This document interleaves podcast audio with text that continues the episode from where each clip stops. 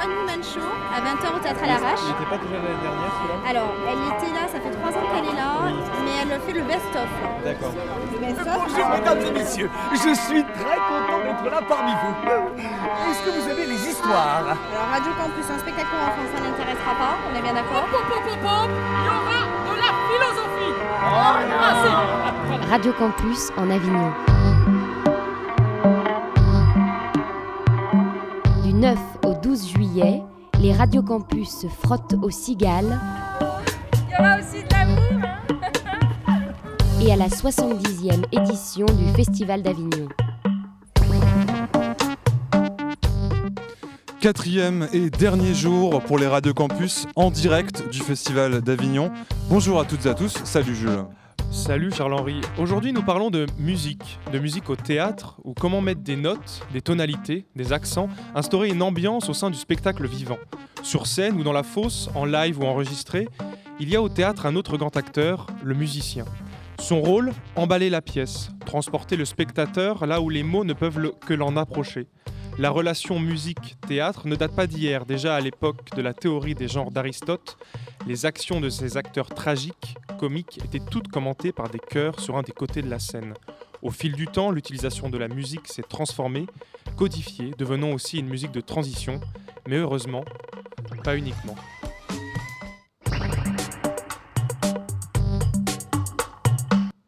Il y a autre chose, et un autre art qui me paraît d'origine populaire et peut-être plus encore que le théâtre dramatique. C'est la musique. Depuis plusieurs siècles, il existe deux formes de théâtre. Le théâtre dit parler, le théâtre lyrique. Je ne dirais pas que ce sont des frères ennemis, mais il faut bien avouer qu'ils sont des frères séparés.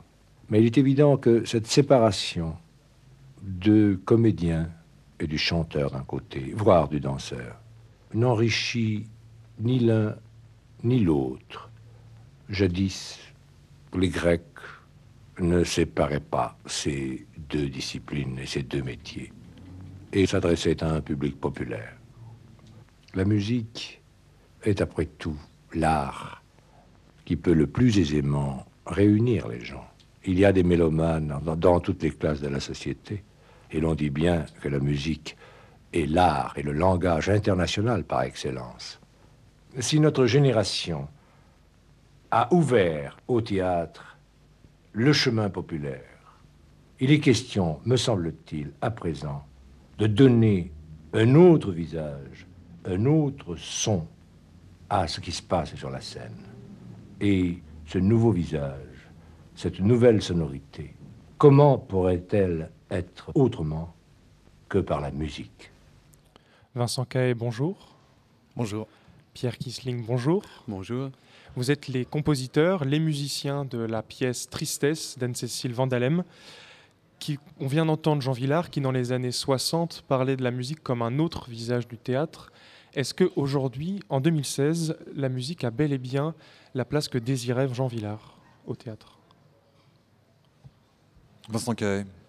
Oui, je pense. Enfin, en tout cas, je pense, moi, euh, que la musique amène énormément de choses pour une pièce de théâtre. Euh, la musique a, a- a énormément de signification euh, dans le dans des respirations, dans, dans l'accompagnement d'une scène. Elle peut être aussi euh, à côté, mais elle amène, je pense, énormément de choses euh, au théâtre. Pierre Kisling? Euh, oui, je pense que, que c'est un. La musique par rapport aux mots, elle a un, un accès qui qui passe pas par le cerveau, c'est-à-dire qui ne passe pas par euh, par la réflexion, par une, une déduction quelconque. C'est un c'est un accès direct euh, aux émotions comme ça. Donc c'est vrai que c'est un allié formidable dans le spectacle vivant, dans le théâtre comme ça, parce que c'est vrai que et c'est une responsabilité aussi parce que on va tout de suite orienter émotionnellement euh, le spectateur parce que euh, a- voilà il y y a aucune oui, je crois qu'on ne tire aucune déduction de la musique, c'est que c'est un impact direct. C'est comme quand, si vous allez avoir un, concert de rock ou comme ça, euh, après euh, le premier, la première mesure, euh, tout le monde saute en l'air sans se demander pourquoi. Alors que, le ressenti émotionnel par rapport aux mots du théâtre, il y a quand même le filtre de la, de la réflexion en dehors de, de, la considération du, jeu, de comment on reçoit, de comment les acteurs donnent des mots. C'est vrai que, la musique, elle a cet impact direct. Euh, et donc, c'est en même temps une, une liberté euh, formidable et aussi euh, une grande responsabilité parce qu'on oriente, on oriente très, très vite là où l'émotion sur les enjeux. Orienter l'émotion. Oui. Charles-Henri. Vincent Kay, euh, Pierre Kissing dans cette euh, pièce, donc Tristesse d'Annecy Vandalem, qui traite de la montée euh, du nationalisme. Vous, vous évoquez à l'instant une, lourde responsabilité. La vôtre sur le plateau est double, puisque vous n'êtes pas uniquement des musiciens, vous êtes aussi des acteurs. Mais en tout cas, avant de passer euh, s'attarder sur la question de, comment vous jouez votre rôle euh, du musicien. Comment c'est axé le, travail? On parlait tout à l'heure que souvent euh, la musique va pouvoir donner aux, mots, en tout cas une émotion plus forte avec la musique. Comment ça s'est passé avec Anne-Cécile Vandalem Votre travail, comment s'est-il forgé? Vincent Cahet On a commencé donc à partager des choses, des choses que Anne-Cécile aimait beaucoup. Donc c'était plus des références. On a parlé de où on était, donc dans une île au Danemark. Voilà, on est quel, espace. Donc on a écouté beaucoup de choses, euh, un peu de tout en fait. On a on a on a écouté euh, des musiques électroniques, on a écouté euh, du vent, on a écouté on a écouté des, des musiques de films aussi beaucoup, vu qu'on savait qu'il y allait avoir une forte comment, une interaction entre le, théâtre et le cinéma en direct. Euh, donc voilà, on a commencé par ça. Donc euh, vraiment euh, un travail d'écoute. Après, Anne-Cécile a tout de suite dit, après ses écoutes, qu'elle voulait des cordes. Et on ne jouait pas de cordes. Donc, Pierre, tu peux peut-être parler du, du, fait que tu t'es mis à la contrebasse pour Tristesse. Voilà, oui. c'est le premier aveu euh, de la journée. Mais euh, oui, et puis pour revenir peut-être un peu plus en arrière sur la question, euh, par rapport au travail avec Anne-Cécile, on a aussi tout de suite travaillé avec la musique pour réaliser, pour écrire Tristesse. que ce soit le texte et, la musique, on, a, on est passé au travers de deux ateliers euh, qui ont été étalés sur deux années consécutives. Et euh, pendant ces ateliers-là, on a euh, quasiment, dans la totalité de, de ce travail-là, travaillé tout le temps le plateau avec de la musique. Donc les acteurs ont beaucoup cherché des états émotionnels par rapport à la musique. On avait des consignes par rapport à des exercices simplement plastiques sur les larmes, sur les pleurs, euh, pour obtenir certaines choses des, comédiens. Où Vincent et moi, on avait aussi des consignes. Euh, maintenant, on, est dans un exercice où, où on pleure. Et donc, on a passé des heures. Toute l'équipe le faisait. Voilà, voilà. Et donc, on a, il y a eu vraiment beaucoup de, de choses sous forme peut-être d'exercices, des choses assez euh, comme ça, assez précises, et puis des choses plus improvisées, mais où nous, on avait clairement comme consigne d'aller chercher les larmes des comédiens à travers la musique. Donc on a joué des heures et des heures, des journées entières. Euh, pendant que les comédiens euh, faisaient, et quand les larmes étaient taries, on essayait de les faire revenir encore. Et donc, c'est le travail qu'on a eu euh, principalement sur ces deux ateliers-là avec Anne-Cécile, de voir comment aussi, à quel point les acteurs peuvent s'appuyer sur la musique pour aller euh, chercher de l'émotion. Et nous, comme musiciens, de faire l'exercice de toujours essayer de sentir où sont les acteurs, dans, quel, euh, dans quels enjeux ils sont. Et euh, donc voilà, c'était aussi On a parlé de la mise en place de votre musique, on a parlé de votre musique, mais maintenant on va l'entendre, on va l'écouter, la musique que vous jouez sur Tristesse.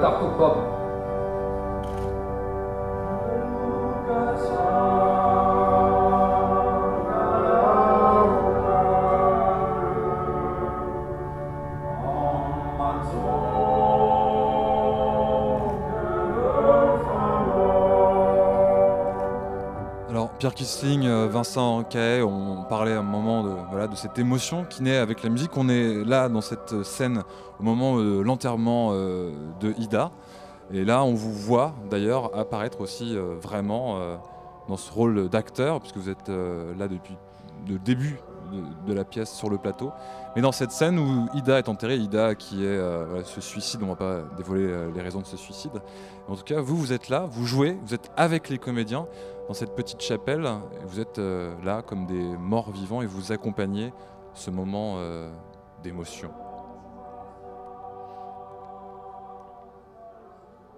Comment s'est déroulé durant, tout à on parlait de ce travail de, musique tout au long euh, de la pièce À quel moment, vous, on vous a positionné en tant qu'acteur comme les comédiens sur le plateau? Ça, c'était assez évident que ça faisait partie de,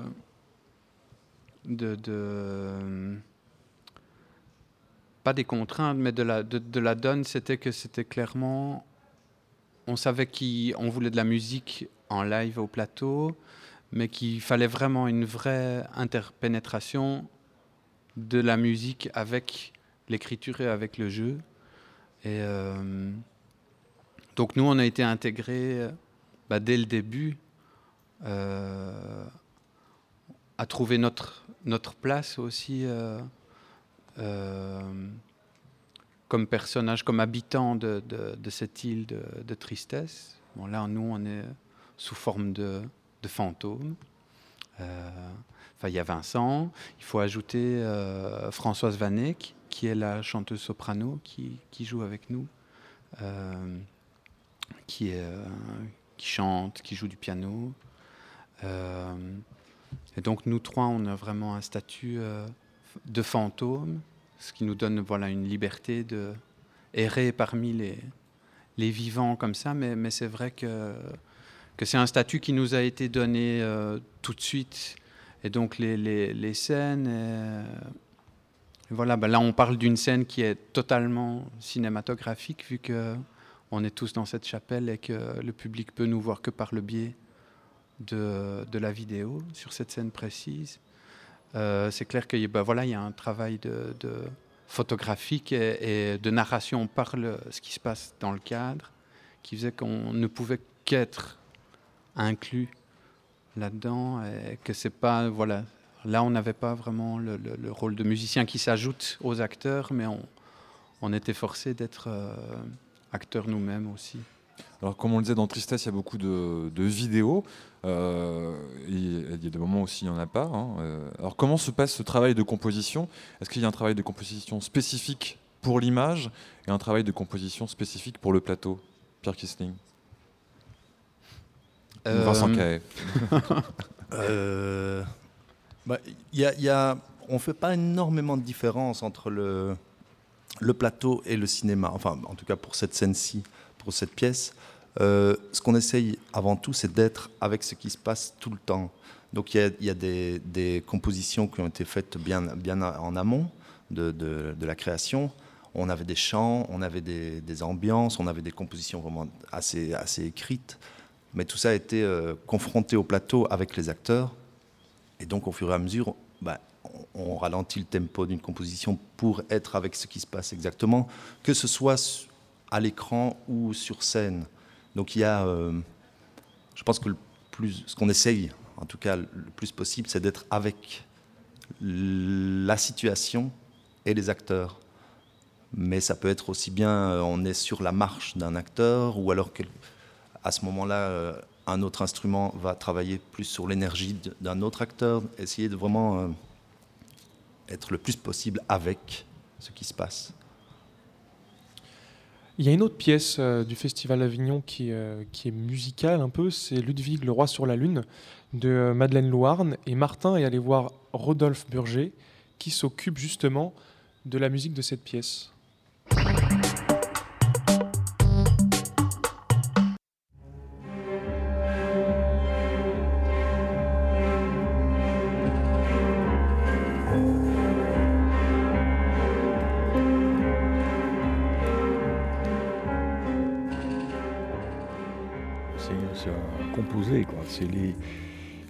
Le texte, c'est le thème, c'est Madeleine dans, ce qu'elle me, elle m'avait, elle, savait, elle m'avait entendu, elle savait que j'avais repris Billie Jean. Tout de suite, elle avait associé Michael Jackson, euh, ce personnage de Ludwig. Donc euh, voilà, des choses comme ça. La question c'est Wagner, donc très vite je lui dis moi je peux pas. Euh, Vous êtes familier avec Wagner? Non, je suis, je suis pas du tout fanatique de Wagner. Donc ça, bah, après ça m'intéresse beaucoup de quand j'ai des occasions de travailler. Euh, ça, c'est formidable. C'est-à-dire que on est obligé d'aller réécouter des choses, de, se repencher sur la question. Et euh, on joue pas que d'ailleurs. Euh, on joue une pièce de Bussy que j'adore, qui s'appelle Les Pas sur la neige. jamais en concert, dans un concert de moi, je pourrais jouer ça. Donc c'est aussi des occasions de faire des choses complètement différentes.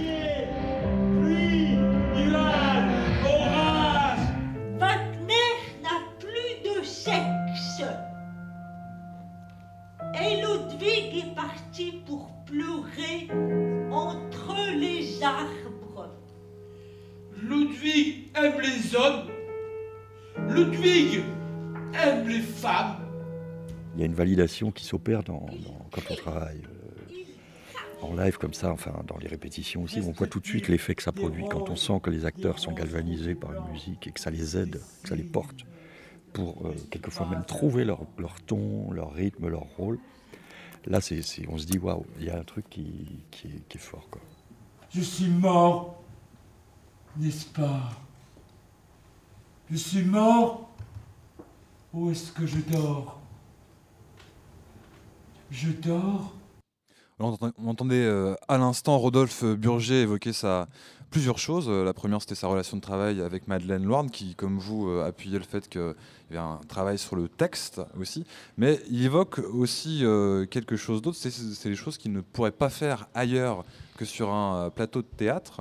Est-ce que pour vous, c'est la même chose? Car pour lui, il, évoquait le fait de reprendre Debussy, de s'inspirer de Wagner pour composer les thèmes qui allaient être utilisés dans la pièce. Est-ce que pour vous, votre travail musical aussi est totalement différent de votre carrière, euh, enfin de ce que vous pouvez faire, vos projets extérieurs euh, au plateau théâtral? Oh Oui, certainement. Ouais, c'est, euh, bah, tout d'abord, c'est très chouette d'entendre Rodolphe Burger parce que on est deux grands fans de Rodolphe Burger depuis très longtemps et, de son travail. et puis oui, tout à fait d'accord avec la manière dont il, dont il parle de, de ça. Euh, il évoque aussi, Rodolphe Burger, le, le fait de découvrir d'autres choses. Vous, tout à l'heure, je croyais comprendre que vous aviez euh, découvert un nouvel instrument. Bah oui, oui, ça c'est. Euh, bah, je crois que c'est vraiment la, richesse de, ce travail-là par rapport aux autres projets qu'on a de notre côté, si on peut dire. c'est que, c'est fait de contraintes, et quasiment que de contraintes. Et ces contraintes-là, elles, fixent d'une part le cadre dans lequel on va pouvoir créer quelque chose, et puis euh, elles nous poussent à, aller vers quelque chose qu'on ne connaît pas. Euh, et on ne peut jamais se réfugier dans, ce qu'on sait faire. parce que euh, on doit, oui, ces contraintes-là nous, nous, ça nous pousse à prendre des risques. Voilà, bah, par exemple, moi devoir euh, apprendre la contrebasse pour un, spectacle. C'est très, présomptueux, évidemment, mais, hmm, mais sans ça, voilà, c'est, des endroits où on n'irait pas par nous-mêmes, parce qu'on. Euh, mais c'est vraiment, oui, un cadre qui, qui, s'établit par rapport à, à, à des, des, désirs, des, des, des, choses, mais qui, voilà, s'ils sont extérieurs à nous, ben évidemment, ça, ça, ça, nous pousse, nous, à aller chercher ce qu'on a en nous et puis à aller chercher ailleurs ce qu'on n'a pas. Et, et, donc, oui, c'est un travail très différent euh, de, de, ce qu'on pourrait faire euh, ailleurs que dans la musique pour le théâtre, ça c'est sûr. Vincent Cahet, vous, qu'est-ce que ça vous a apporté ce, ce projet ou Quelles limites vous avez repoussées euh, sur Tristesse en tant que musicien? Mmh, En tant que musicien, euh, j'ai progressé en batterie, je pense. euh, donc je, je, travaille tous les jours. Je suis euh, un musicien autodidacte, donc euh, je ne suis pas, je suis plus dans l'émotion que dans la, technique et la performance. Donc, euh, mais j'en fais une force plutôt qu'une faiblesse, j'avais quand même une sorte de, de petit complexe comme ça. Euh, quand je voyais un Rachmaninoff joué par un, grand pianiste, je me disais, oh là, c'est magnifique. Et en même temps, je jouais une note comme ça, tout doucement. Euh, ça me procure énormément d'émotions aussi, j'aime beaucoup ça. Donc euh, voilà. Mais sinon, pour le défi, c'est plus la batterie où j'ai progressé, je pense. Alors, on évoquait tout à l'heure le fait que vous aviez travaillé avec le comédien euh, dès le début, hein, dès les premières répétitions. Êtes, de toute façon, vous êtes vous aussi les, euh, des comédiens euh, de la pièce. Euh, et il y a cette musique. Rodolphe Burger évoquait le, fait de galvaniser les comédiens, que ça les porte. Euh, vous, vous l'avez senti comment sur Tristesse avec les, les comédiens? Le pouvoir de votre musique il y a un exemple assez concret dans. Voilà, c'est un Tristesse, c'est un spectacle qui se décline à travers plusieurs tableaux. Et euh, c'est vrai qu'il y a des. Si, on, si la, la, la, la, plupart du spectacle est entre guillemets écrite au niveau musical, c'est vrai qu'il y a des endroits où on, on a des espaces de, de, liberté, où on, on sait où ça va, mais on, improvise quand même pas mal pendant, le, pendant la performance comme ça. Et euh, en discutant euh, rétrospectivement, en discutant avec les comédiens, on s'est rendu compte qu'en fait, il y, a plein d'endroits où eux, euh, d'une manière pas réfléchie, se, calent rythmiquement sur la musique. Euh, et c'est vrai qu'on on, on, arrive à se trouver et dans leur jeu et dans, voilà, dans, dans, ce qu'on joue. Et ben ça, c'est très, c'est très euh, jouissif à faire parce que parce qu'on on sent qu'on on arrive à, à tous être dans un, dans un même tempo et qu'en fait, on ne sait plus si c'est nous qui suivons les comédiens, si c'est les comédiens qui suivent la musique. On, arrive à trouver vraiment des endroits où, tout fonctionne ensemble et où tout devient, où la musique devient du texte et où, le, et où le texte devient de la musique aussi. Et, donc ça, c'est des... Quand on trouve ces, moments-là, c'est des, des petits moments de grâce qui sont chouettes. On évoquait qu'il se calait rythmiquement sur la votre musique. Vous, euh, vous vous déplacez aussi sur le plateau. Euh, Est-ce que vous créez aussi une musique interne dans ce déplacement de votre corps? Quel est le rapport à votre corps euh, sur le plateau? Euh, il a fallu qu'on trouve euh, notre rôle donc, en tant que comédien. Donc ça a été assez vite. On était les deux frères morts. Et donc on, on est devenus fantômes.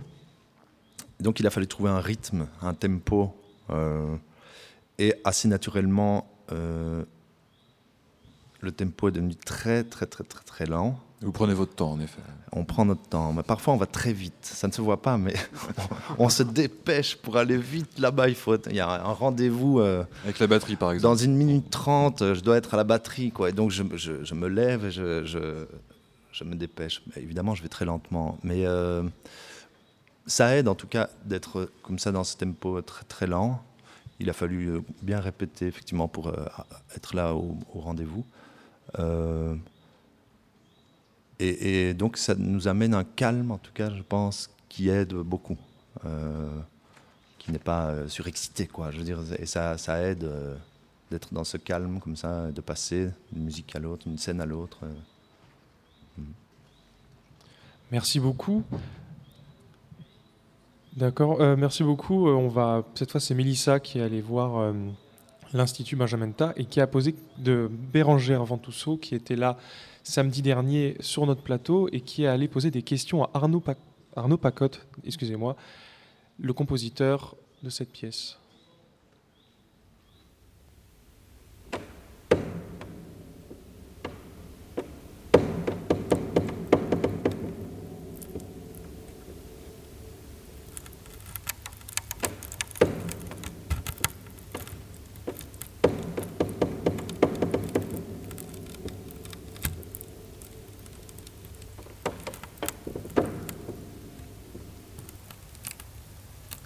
Nous apprenons très peu ici. On manque de personnel enseignant. Et nous autres garçons de l'Institut Benjamin Ta, nous n'arriverons à rien. C'est-à-dire que nous serons tous plus tard des gens très humbles et subalternes. Il n'y a, pas à proprement parler de, machine, c'est plutôt de, de la prise de son euh, concret et euh, des sons instrumentaux, mais qui sont, qui sont assez éloignés, euh, qui sont pas reconnaissables en fait. C'est surtout ça, c'est vraiment le- les sons instrumentaux euh, fabriqués comme de la matière sonore, c'est quand même très abstrait, on reconnaît quasiment rien. Et euh, c'est, en tout cas pour cette création-là, ça s'est épuré et c'est arrivé à ça. Au départ, il y avait vraiment une volonté de travailler sur des instruments reconnaissables, voire même une espèce de couleur de, de musique euh, du, du début 20e, un peu comme ça, avec des, instruments nobles comme, le piano, le violoncelle et des trucs. Et tout ça, ça s'est complètement déstructuré pour, euh, donner que de l'air et que du gaz en fait. Donc, donc, tout- toutes les présences d'archets, de cordes et tout ça, ça se limite vraiment à des frottements. Tout ce qui est, euh, piano, euh, ça, s'est épuré jusqu'à en arriver au craquement de cadres de piano avec les cordes en sympathie, en résonance sympathique. Et, euh, et voilà, voilà en gros le, cheminement qu'on a fait sur cette, euh, sur cette création-là par rapport au son.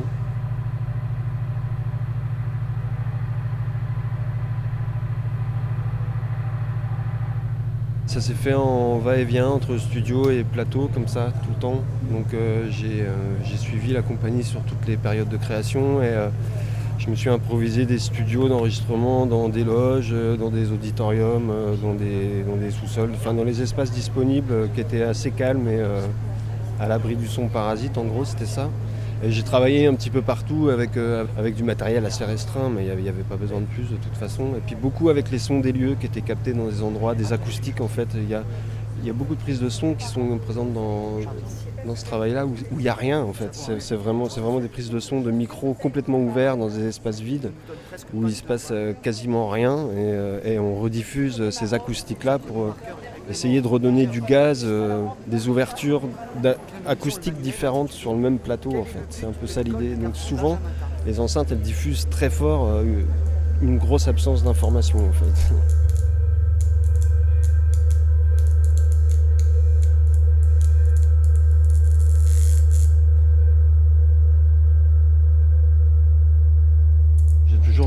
un peu autour du spectacle vivant, euh, beaucoup le théâtre en fait. Et puis euh, j'en suis venu à faire du son pour des pièces et, euh, et à avoir la chance de pouvoir collaborer vraiment avec des metteurs en scène sur la, position dramaturgique du son, comment ça s'intègre dans la pièce, dans le jeu des acteurs, dans le sens du texte, dans la forme que ça prend. Est-ce qu'on peut considérer que le son est aussi un acteur en fait? Est-ce qu'au même titre que les autres comédiens sur scène, est-ce qu'on peut imaginer qu'il est, qu'il est vivant. Ouais, c'est vivant, ça c'est clair. Même si au niveau du mode de diffusion, euh, aujourd'hui au théâtre, on travaille beaucoup en automation. C'est pas toujours très heureux, mais je crois que c'est comme ça. Tout le monde travaille comme ça. Donc euh, il y a des, euh, la diffusion sonore est souvent automatisée.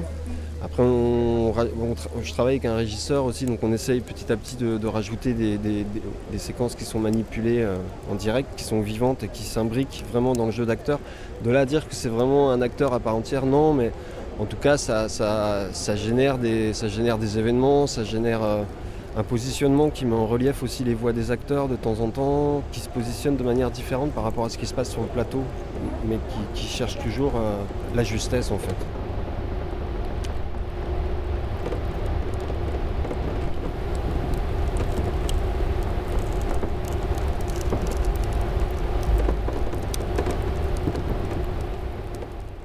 Arnaud, Arnaud Pacotte euh, au micro euh, de Mélissa. Arnaud Pacotte qui est lui le créateur sonore euh, de la pièce L'Institut Benjamenta, mise en scène par, par Bérangère Ventousseau. On lui a posé la question, vous avez dû entendre messieurs, la, la question était la suivante, est-ce que le son est un acteur? Est-ce que pour vous, dans Tristesse, le son est un acteur de la pièce à part entière? Pierre Kisling Ah, c'est une question difficile euh, dans ce contexte-là. Je sais sais pas si le son est un acteur. Euh,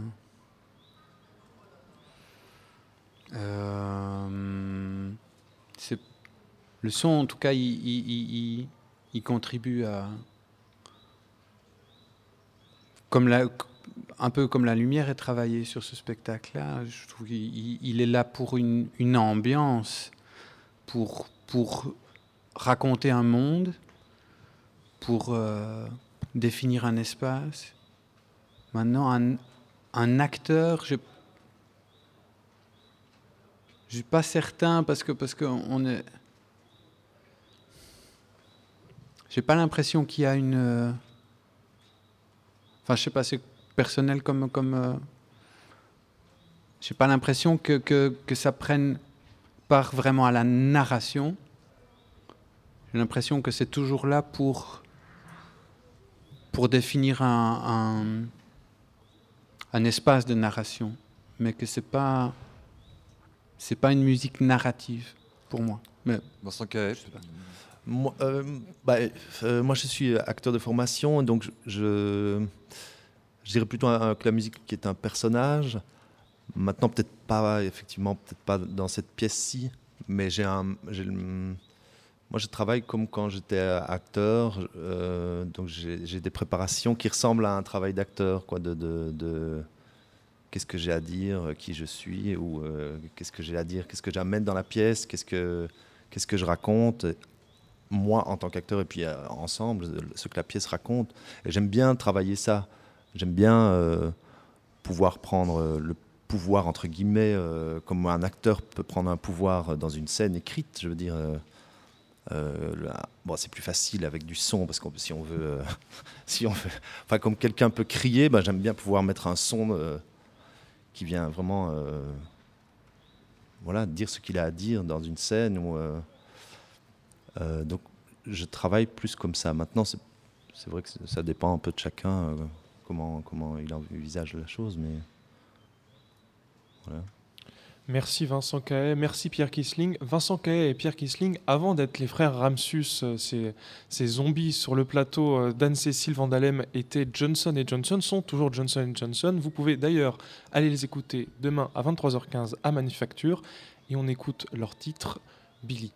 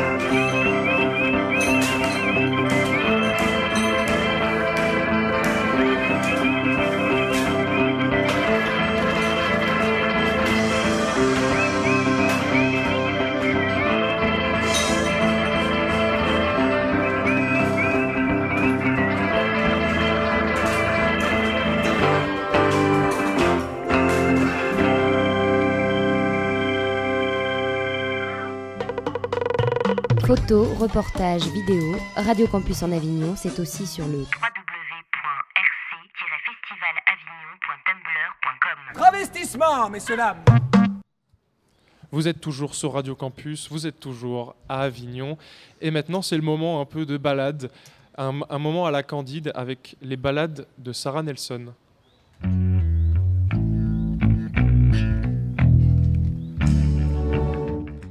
Aujourd'hui, Karamazov est à l'honneur. Assis au creux de l'espace enchanteur de la carrière de Boulbon, tu pourras assister au mariage de la musique et de Dostoïevski, mis en scène par Jean Bellorini. Petit cours de rattrapage, si tu ne connais pas le romancier russe. Ne t'inquiète pas, si tu ne le connais pas, il ne t'en voudra pas, il n'est plus là. Fyodor Mikhailovitch Dostoïevski voit le jour en 1821 à Moscou, sous le règne du tsar Alexandre Ier. Il perd sa mère à l'âge de 16 ans, peu avant d'entrer à l'école supérieure des ingénieurs militaires de Saint-Pétersbourg. Décrit comme un élève taciturne et mélancolique, il aborde la présence de ses camarades dont il dénigre le matérialisme et le carriérisme. Deux ans après le décès de sa mère, Fyodor Dostoïevski voit mourir son père. La rumeur selon laquelle il a été tué par l'un de ses serfs agite la vie du domaine des Dostoïevski. L'autopsie révèle finalement qu'un AVC est la cause véritable de la mort. 1844, il quitte son emploi pour écrire son premier roman Les pauvres gens. Accusé de fomenter des projets révolutionnaires, il est arrêté en 1849 et condamné à mort. Quelques instants avant l'exécution, le tsar suspend la condamnation et décide d'envoyer Dostoïevski au bagne d'Omsk.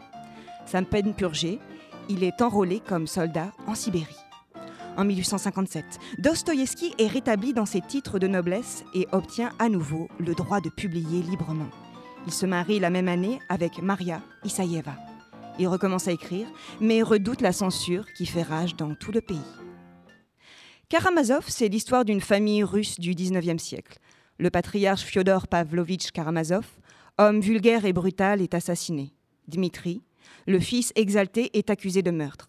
Parricide, rancœur et vengeance agissent des êtres en quête de rédemption.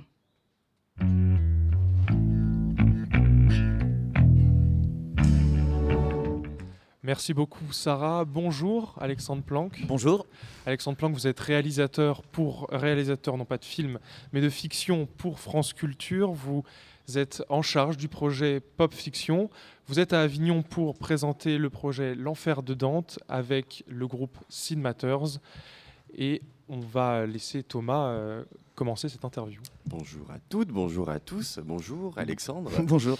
Euh, donc effectivement, hier soir, on a été voir euh, votre fiction radiophonique euh, réalisée pour euh, France Culture au musée Calvé, donc sur l'enfer de Dante, hein, qui est le premier livre de sa divine comédie. Est-ce que vous pouvez nous expliquer ce qu'est exactement une fiction radiophonique et le rôle que vous, a- que vous avez? Je vous répondrai que ça dépend de, beaucoup de choses. Il y a des fictions sur, euh, France Culture, qui est une, radio qui produit beaucoup de fiction. Euh, on fait 7 heures de fiction par semaine. Et il y a des choses qui sont extrêmement différentes. Il y a des, euh, espèces de pièces de théâtre à la radio. On peut raconter, il y a des projets beaucoup plus musicaux, beaucoup plus proches de ce qu'on appelle en Allemagne le Hörspiel, où il y a une très grosse culture du rapport entre la voix, la musique, le bruitage, et sont des, euh, pour moi des véritables productions radiophoniques que seule la radio est, euh, est capable de faire en croisant texte, comédien, musicien, chœur, comme nous on l'avait euh, on l'avait hier. Donc ça, ça dépend de beaucoup de choses. En fait, on y met ce qu'on veut. Si vous voulez que je vous dise qu'il y a une base, la base serait une base narrative. Il y a une histoire. On raconte une histoire. On utilise tous les moyens sonores pour raconter une histoire. Et vous, votre rôle précisément Euh, moi, mon rôle précisément, j'ai créé ces projets quand je suis arrivé à France Culture euh, parce que je trouvais ça plus intéressant d'utiliser des stratégies musicales pour raconter quelque chose que de, euh, jouer des scènes réalistes, par exemple, comme ça se, fait parfois.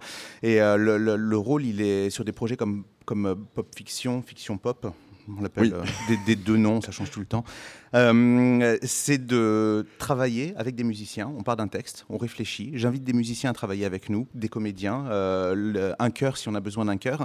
Et c'est de faire qu'une histoire se raconte et trouver tous les moyens, c'est-à-dire qu'on part de l'adaptation. Je travaille avec une adaptatrice pendant longtemps avant de, de voir ce que vous avez vu hier, parce qu'on garde 10 pages finalement sur les 150 de Dante. On, on travaille d'abord sur une adaptation. On commence ensuite à travailler avec le musicien sur de la musique. Alors c'est évidemment lui qui compose compose, mais qui compose par rapport à un texte qu'on lui a donné, par rapport à des choses qu'on décide de chercher ensemble, une espèce de dramaturgie. On se dit qu'est-ce qu'on veut garder de Dante, qu'est-ce que Dante nous raconte aujourd'hui, qu'est-ce que Dante peut raconter du monde aujourd'hui? Et à partir de là, quand on a mis nos sensibilités en commun, chacun commence à travailler de son côté. Moi, je commence à réfléchir avec des comédiens, avec l'adaptation. Les musiciens commencent à composer. On se voit assez souvent pour mettre euh, tout euh, dans des. euh, on se retrouve dans des studios et puis on, travaille, on voit où on en est. Et donc, c'est un processus assez long, comme ça, de, de construction d'émissions, de direction, de rassemblement, de dramaturgie, pour donner une, une émission qui essaye de faire sens. Et donc, dans ce processus, euh, comment intervient la, la prise de décision du choix du texte? Euh, la- ça dépend, à vrai dire. Euh, le- le- le- ça, ça dépend de ces projets. Là, c'est le troisième projet qu'on mène de, de cette façon-là. Euh, là, là, on a eu des très longues discussions. On a passé plusieurs semaines, voire plusieurs mois à discuter avec, le, avec Jonathan Morali, le, compositeur du groupe Cinematers. On cherchait quelque chose. On voulait. Moi, j'avais fait deux précédentes pop fiction assez, euh, assez enlevées, assez joyeuses. Et là, on cherchait vraiment une autre esthétique. Je voulais faire quelque chose de beaucoup plus musical, travailler à un autre endroit, avoir moins de chansons. euh, essayer autre chose. Et on est d'abord parti, on a voulu travailler sur 1984. On a beaucoup réfléchi à 1984, on a beaucoup réfléchi à l'Ancien Testament. On voulait prendre des parties de l'Ancien Testament et faire quelque chose, raconter une histoire à partir de l'Ancien Testament. Et au fur et à mesure, on a affiné, réfléchi, vu que l'Ancien Testament, ça donnait quelque chose de beaucoup trop compliqué, on n'a pas vraiment réussi. Et finalement, on est, tombé un jour, on s'est dit pourquoi pas l'enfer de Dante? Alors ça nous a totalement effrayé au début, parce que l'enfer de Dante, c'est quand même un- un- un- un- un- une œuvre immense dans le patrimoine littéraire mondial. Mais on s'est dit à partir de ça, on peut, en lisant plusieurs fois, extraire des choses qui nous touchent, qui nous intéressent, qui nous parlent. Et alors, euh, donc justement, l'en- l'enfer de Dante, est-ce que vous avez relevé une certaine musicalité propre au texte qui a pu motiver en partie également le choix de ce texte Euh, Il y a une musicalité parce que c'est écrit. Alors la traduction française peut pas tenir ça, mais c'est un, poème. Il y a une métrique, euh, il y a des rimes. C'est écrit par tercé. Donc si vous voulez, euh, il y a de toute façon, c'est inhérent à l'œuvre. Il y a quelque chose de musical. Après, nous, on a lu une vingtaine de traductions. Je dirais toutes les traductions qu'on a pu trouver. Et la traduction qu'on a choisie, celle de Jacqueline Risset, et hum, celle qui fait le plus musique, très certainement pour nous. C'est-à-dire que c'est rocailleux, ça bute, parfois c'est extrêmement fluide, parfois ça s'arrête pour, euh, pour casser le rythme, couper et repartir à un autre endroit. Et on s'est dit, à partir de cette traduction, on peut, on peut travailler. Elle est parfois plus compliquée que d'autres au niveau du sens, elle cherche moins à écraser le sens, mais musicalement, avec un comédien, on peut imaginer quelque chose. Et dans le travail d'adap- d'adaptation que vous avez réalisé avec euh, Pauline Timonier, Mhm. euh, il y a quelque chose qui est réalisé justement pour rendre le texte euh, plus facile à la musique, faciliter le travail des, des musiciens? Ça en fait partie Ça en fait, ça en travail? fait, ah oui, oui, ça en fait partie parce qu'il y a énormément de, il y a énormément de travail et d'aller-retour avec les musiciens.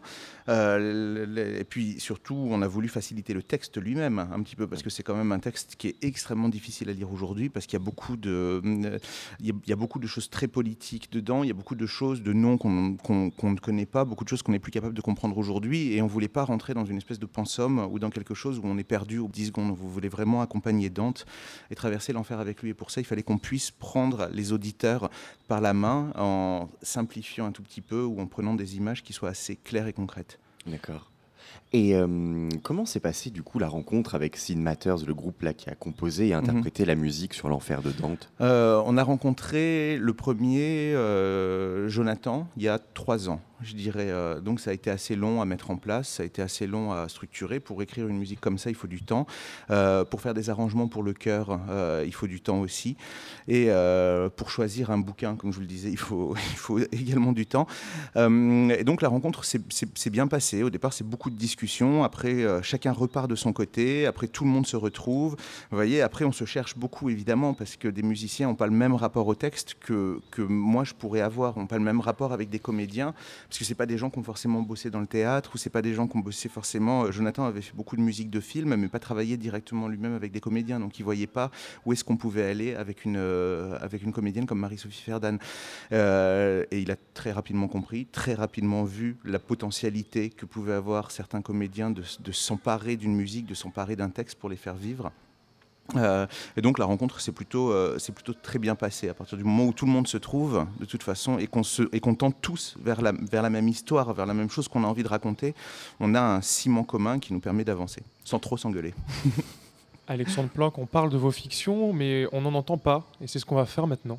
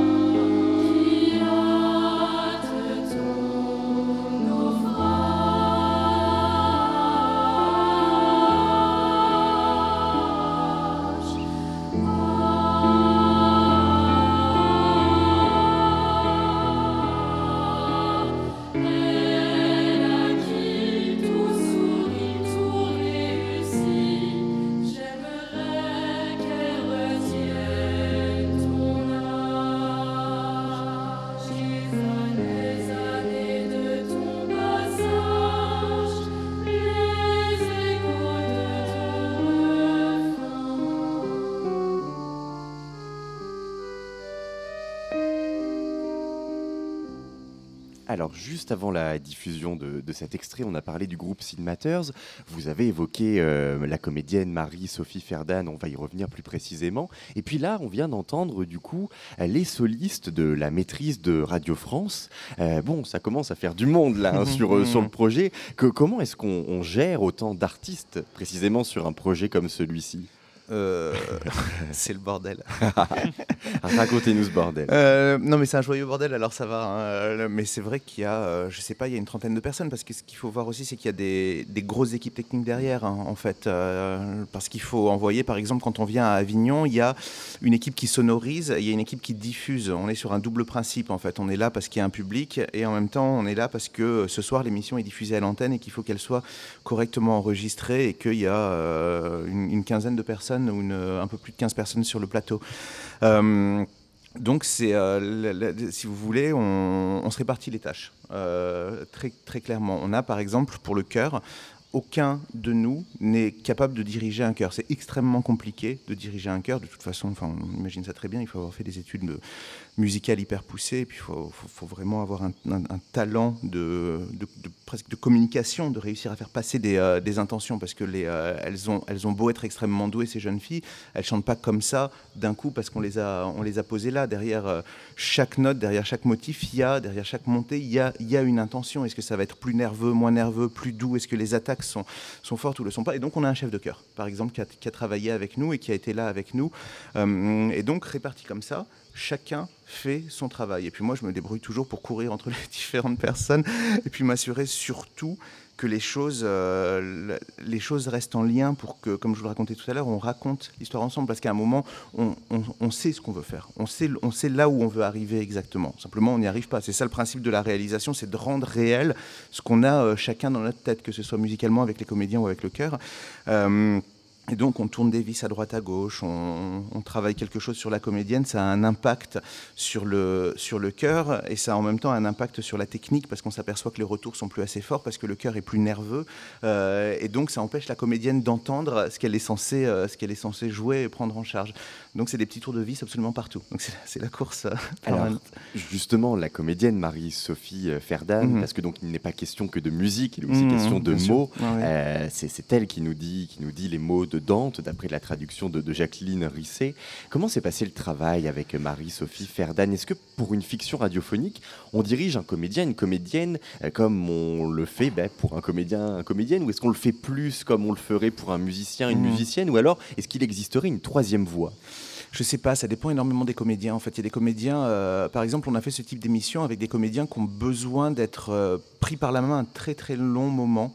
Euh, C'est-à-dire qu'on on- on peut travailler sur le sens, par exemple, un, très long moment, jusqu'à ce que le comédien puisse, euh, puisse continuer le chemin tout seul. En fait, moi, c'est là où ça devient intéressant, c'est à partir du moment où le comédien peut travailler tout seul. Marie-Sophie Ferdan, elle, c'est- très différent. En fait, une fois qu'elle a compris euh, elle- qu'elle a compris l'univers, la musicalité, où est-ce qu'on cherchait à aller. Euh, si vous voulez, ça, ça, ça- on a trop peu de temps déjà. Nous, on n'est pas comme une compagnie de théâtre, on travaille 4-5 jours pour ça. Vous voyez ce qu'elle a fait? Elle l'a fait en 4-5 jours. Là. Euh, donc il faut qu'elle le saisisse elle-même. Parce que moi, je ne peux pas lui dire, écoute, hop, là, ta voix va devenir plus grave, là, tu redescends. Je ne peux, pas- je peux pas, sur chaque ligne ou chaque tercé, donner une intention. Ça rime à, rime à rien. La musicalité, elle la porte en elle. C'est une très bonne chanteuse, Marie-Sophie Ferdan. C'est quelqu'un qui connaît la musique. Donc c'est quelqu'un en qui on avait totalement confiance pour ce projet. Et à partir d'un moment, quand les grandes lignes sont tracées, c'est presque des grandes lignes pour chacune des parties. Vous voyez, j'essaye d'être le, parfois le plus large possible.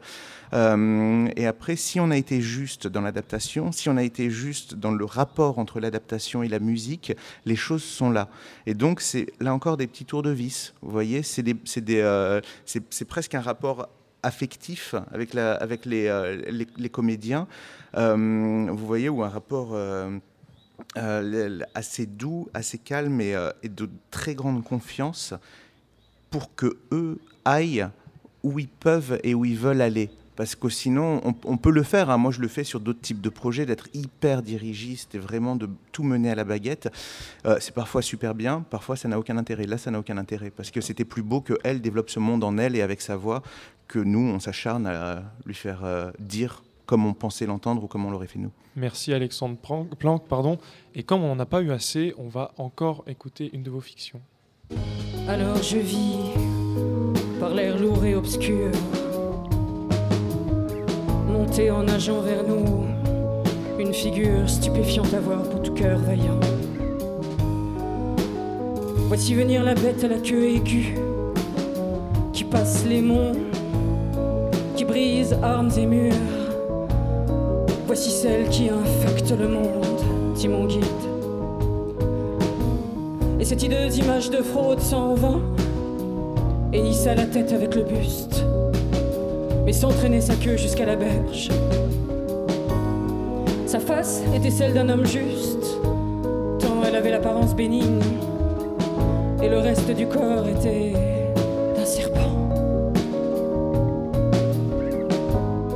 Elle avait deux pattes velues jusqu'aux aisselles, le dos et la poitrine, et les deux flancs étaient pleins de nœuds et de roues. Toute sa queue s'agitait dans le vide, en tordant vers le haut la fourche vénéneuse qui en armait la pointe,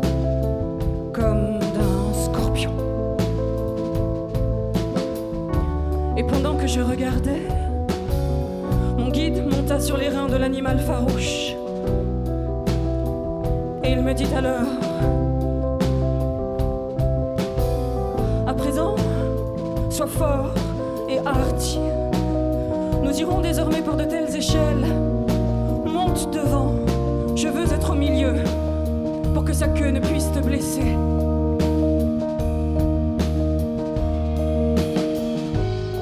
Je m'assis donc sur sur cette affreuse échine voulu dire merci beaucoup Alexandre Planck d'être Merci à venu vous. sur notre plateau. Et oui, merci Jules aussi, puisque euh, voilà, c'est euh, la fin. Les Radio Campus au Festival d'Avignon, c'est terminé. Oui, tu peux y aller. Non, je- Ce fut un chouette moment et nous tenions à remercier l'ensemble de l'équipe venue des quatre coins de la France Emmanuel Morera, Jimmy Franchi, Sarah Dior-Laurier, Thomas Silla, Léa Nicolo, Jules Rouff, Martin Poncet, Théophile Chérier, Mélissa Plette, Marion Pastor, Émile Palmentier et toute l'équipe de Radio Campus Avignon. D'ailleurs, restez à l'écoute de Radio Campus Avignon car nombreux sont les programmes consacrés au festival. Un très grand merci également à Aurélie Mongour du service presse du festival ainsi qu'à toute son équipe. Mais euh, on remercie également euh, la BNF, le Crous, l'Université d'Avignon et euh, Fred Benex, hein, sans doute le plus grand DJ du bar du que dis-je, du monde. Voilà, on vous dit à l'année prochaine, mais quoi de mieux pour se quitter que la musicalité des mots avec un extrait du poème Passionnément de Gerasim Loka. Pa. Pa. Pa. Pa. Pa. Pa. Pa. Pa. Pa. Pa. Pa. Pa.